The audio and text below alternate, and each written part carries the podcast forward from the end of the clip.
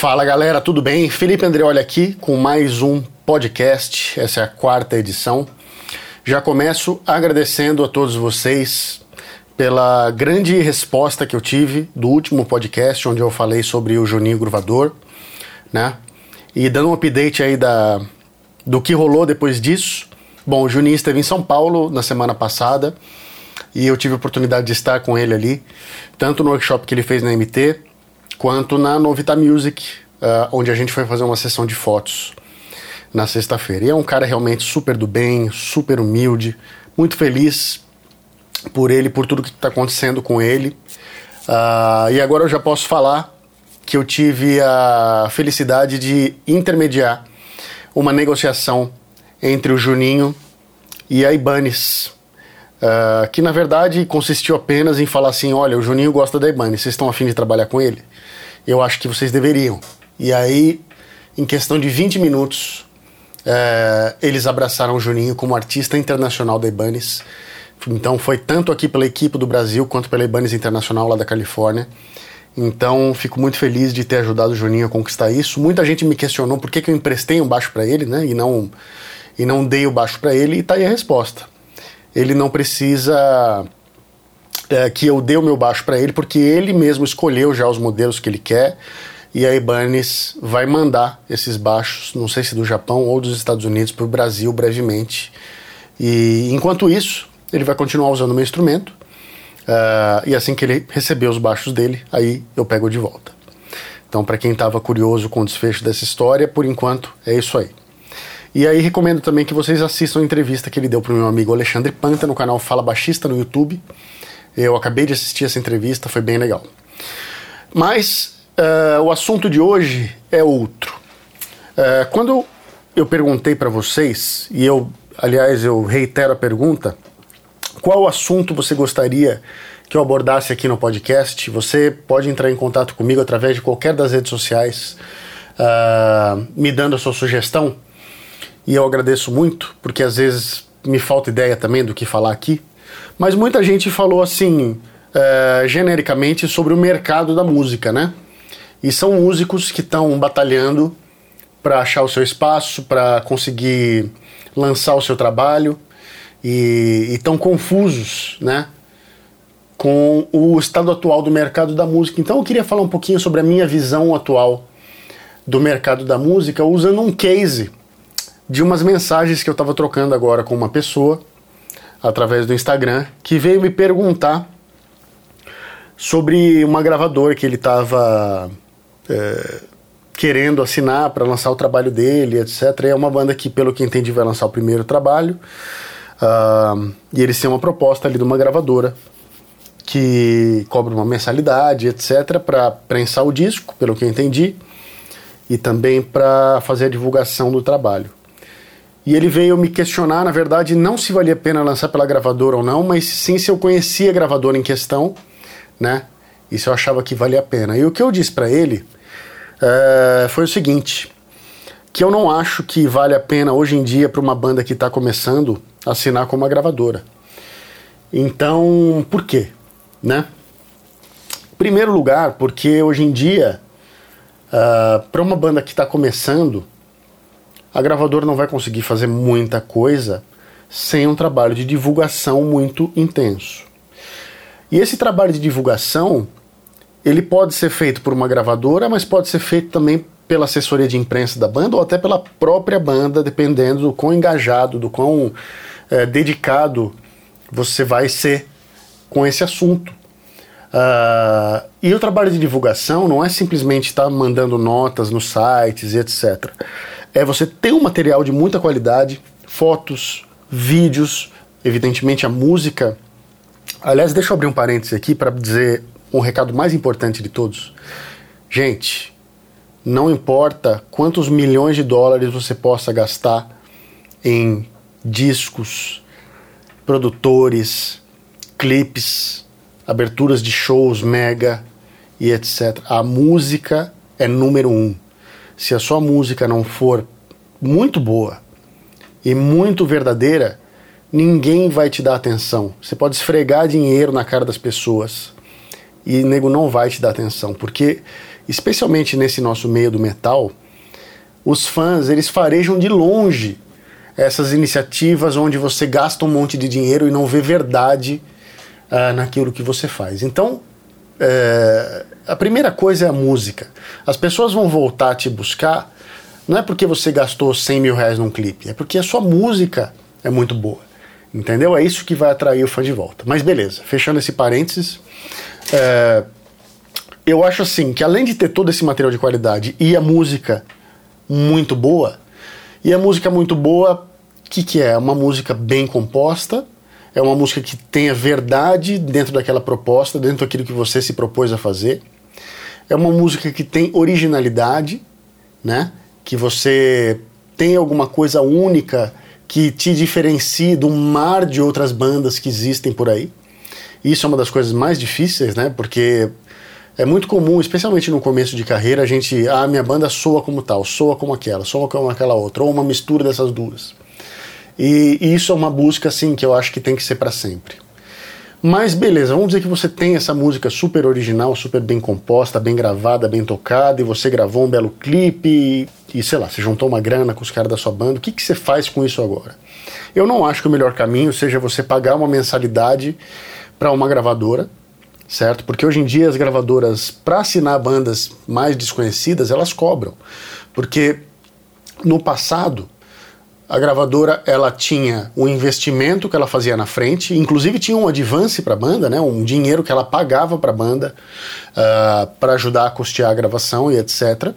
Depois ela pagava toda a assessoria de imprensa, pagava a prensagem dos discos e pagava todos esses custos na expectativa de receber em vendas, né, e através dos royalties, não só recuperar esse dinheiro, como lucrar em cima disso.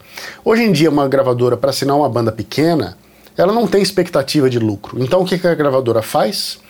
Ou ela te cobra um valor fixo para cobrir os custos de prensagem, ou ela vai te cobrar uma mensalidade, que é o modelo que esse rapaz teve como proposta. Por que, que eu não acho isso necessariamente uma boa ideia? Porque ter um selo no seu disco hoje em dia significa muito pouco. Primeiro, porque o disco vende muito pouco. Então a quantidade de pessoas que vai pegar o seu disco na mão já é pequena. Para distribuir digital, você não precisa da gravadora. Você pode ir direto em serviços como a City Baby, que é o serviço que eu uso, ou o OneRPM, ou uma série de outros que você faz upload num servidor só e ele distribui já para Spotify, Apple, Deezer, etc, etc, etc. Todos os serviços de streaming e download. E eles te cobram muito menos do que uma gravadora vai cobrar. Qual que seria a vantagem de você pagar a gravadora? A divulgação.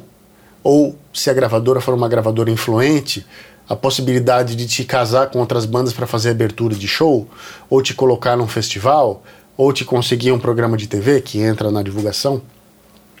Hoje em dia, as gravadoras pequenas não têm esse poder, né? Então o que, que ela te oferece de palpável? O nome, um selo entendeu? E, e, ela vai ter ali um conjunto de uh, jornalistas e de meios de, de mídia em que ela manda lá os lançamentos dela para o pessoal ouvir, né? E fazer um review e até, de repente, uma entrevista. Mas a assessoria de imprensa faz o mesmo trabalho. Então eu acho que compensa muito mais você ter uma boa assessoria de imprensa e o dinheiro que você ia gastar com a gravadora, né? Você não só paga uma assessoria boa de imprensa, como também investe num clipe legal, entendeu? Que não precisa ser um clipe caro. Hoje em dia eu vejo clipes incríveis em que a galera gasta pouco, entendeu? Gasta às vezes 1.500, 2.000 reais para fazer um clipe decente que mostre uma boa imagem da sua banda, entendeu? Que é isso que o, que o povo quer, né? O povo hoje em dia não quer mais só ouvir, eles querem ver como é que você canta ou toca, eles querem enxergar a imagem da banda para ter uma associação mais completa entre som e imagem e formar essa imagem para o fã. Então é super importante ter o clipe. Né? E especialmente com uma banda no começo, é super importante que, se a imagem da banda for legal, que a banda apareça no clipe. Mas enfim. Uh, e aí você pode, de maneira independente, mandar fabricar alguns discos para você vender no teu show, entendeu? Para você vender no teu site. E aí outra sugestão que eu dei para esse cara foi o seguinte: se você faz questão de ter os seus discos vendendo em uma loja online, certo? Então você pode entrar em contato com uma loja, como a Die Hard ou qualquer outra é, dessas lojas especializadas, né? E provavelmente eles vão aceitar o seu disco num sistema de. É, como é que fala? Agora esqueci a palavra. É, de consignação, certo? Ou seja, você vai mandar alguns discos para esses caras e eles vão te pagar conforme eles venderem esses discos. Eles não vão comprar o disco de você. Mas você pode armar um esquema de lançamento lá, faz o pré-lançamento com os caras, a pré-venda etc. Depois continua vendendo. Você não precisa vender em mais do que uma loja online, porque uma banda que está no começo, as pessoas não vão procurar em grandes magazines o seu, o seu disco, até porque a maioria nem vende mais disco. Então, é, essa, esse lance da distribuição para uma banda pequena não faz muito sentido. A melhor distribuição para uma banda pequena é a distribuição digital. Então, se você faz questão de que uma loja venda o seu disco, você põe, pega uma loja dessas e faz um acordo com os caras. Se não, você monta uma lojinha, que hoje em dia você consegue montar uma lojinha grátis na internet. Você mesmo embala o teu disco. Ué, não precisa ir muito longe. O Bruno Suter é famoso por sempre postar que está indo no correio, enviar os discos dele, etc, etc. Ele está sempre lá embalando um monte de camiseta, merchandising, que é super importante também, né? E ele mesmo vai no correio, não é um volume tão gigante assim que, que alguém da banda não possa dar conta de fazer isso, né? Envia os CDzinhos lá, coloca um adesivo junto, faz uma graça, entendeu? E você pode fabricar pouco CD, você pode fabricar de 100 em 100, por mais que o a, a preço da unidade acabe subindo um pouco, pelo menos você não morre com estoque de disco lá, caso você não venda. E aí você não precisa da gravadora, você vai e fabrica o disco, né? Claro, você vai ter o disco físico é importante, muita gente faz questão, eu acho que é um lance legal. É, e ter um disco bem feito, com uma arte bem feita, com uma parte gráfica bem acabada, tudo isso é muito importante. Mas não precisa de uma gravadora para isso. Agora, tem gente que faz questão de ter o selo. Eu sou da gravadora X. Aí beleza, né? Não tem problema. Mas não tenha expectativas irrealistas sobre o que essa gravadora pode fazer por você. Porque essa gravadora, provavelmente, para sobreviver, ela precisa assinar com vários artistas de menor porte. Como o pessoal não investe muita grana hoje em dia mais no lançamento, ela precisa ter vários artistas de menor porte pagando um pouquinho para que essa gravadora possa fazer ali a grana que eles precisam fazer para manter o negócio rolando. E não dá, com uma quantidade dessa de bandas, não dá para fazer muito por cada banda. Entendeu? Então eles vão ter uma ação que é muito parecida com uma assessoria de imprensa. Aí eu digo, vá direto na assessoria de imprensa, porque pelo menos os discos que você vender, a grana que vai voltar, depois que você cobrir os teus custos, a grana é tua. Entendeu? E tem vários casos famosos de bandas que venderam muito uh, independente e quando foram para uma gravadora continuaram vendendo exatamente a mesma coisa ou menos, né? Porque eu acho que esse lance uh, da banda independente acaba mostrando essa verdade, mostrando que a banda está batalhando, entendeu? O fã, eu acho que ele se uh, solidariza um pouco com isso, ele se identifica, porque muitos dos fãs já foram aspirantes a ter uma banda um dia, ou acompanham bandas de amigos de perto. Então eu acho que é legal esse lance de você trabalhar independente no começo. E meu conselho seria o seguinte: se algum dia o negócio tomar uma proporção, tomar um tamanho em que vai ficar inviável de vocês da banda tomarem conta, é, aí você pode pensar em aumentar a estrutura. Mas até que não seja esse o caso, faça você o seu merchandising, faça você o seu trabalho de distribuição, venda os teus discos, entendeu? E mesmo que você contratar uma assessoria de imprensa, faça também e bote muito afinco na parte de uh, ads, na parte de anúncios no Facebook, no Google, no YouTube, etc, etc porque as assessorias de imprensa elas distribuem o teu material para os veículos de mídia. Agora, a propaganda direto para o consumidor, que é o que a gravadora deveria fazer, mas muitas vezes não faz, vai acabar caindo sobre você.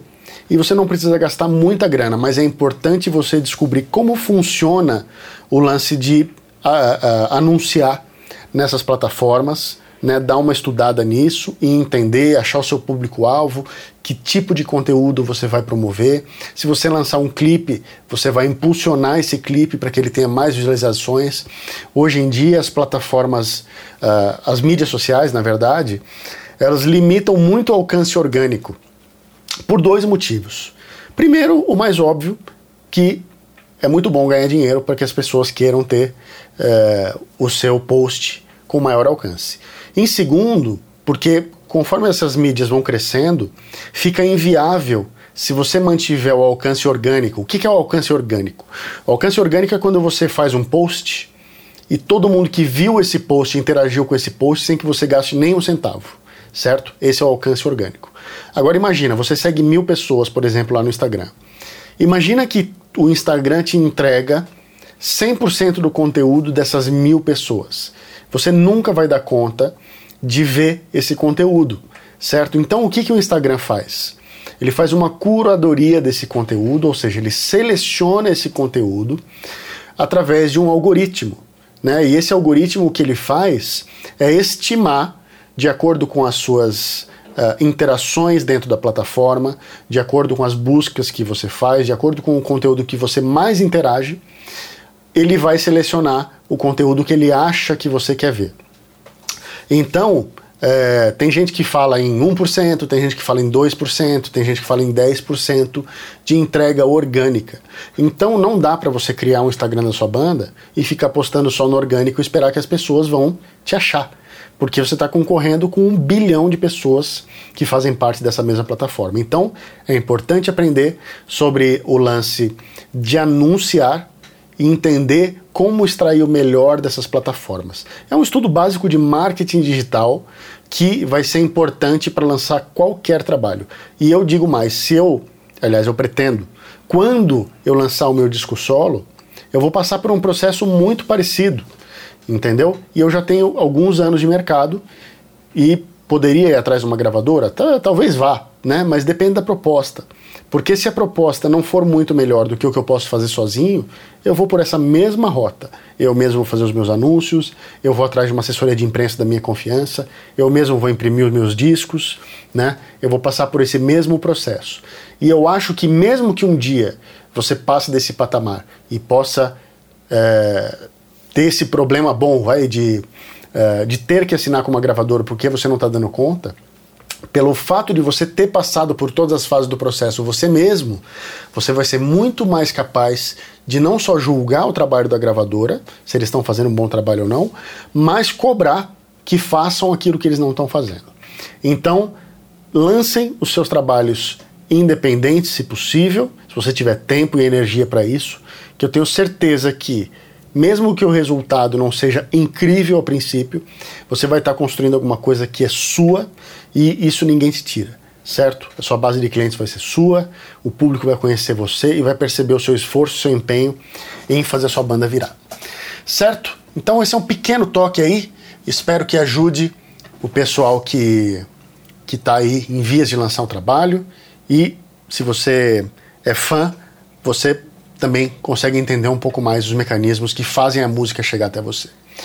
Beleza, galera? Então, ó, muito obrigado mais uma vez pela companhia aqui e não deixem de dar o seu feedback através das mídias sociais, Instagram, Facebook e YouTube, etc, sobre o que você achou e sobre quais assuntos você gostaria que eu abordasse nos próximos episódios. Estou gostando bastante de fazer o podcast, estou gostando bastante do feedback de vocês.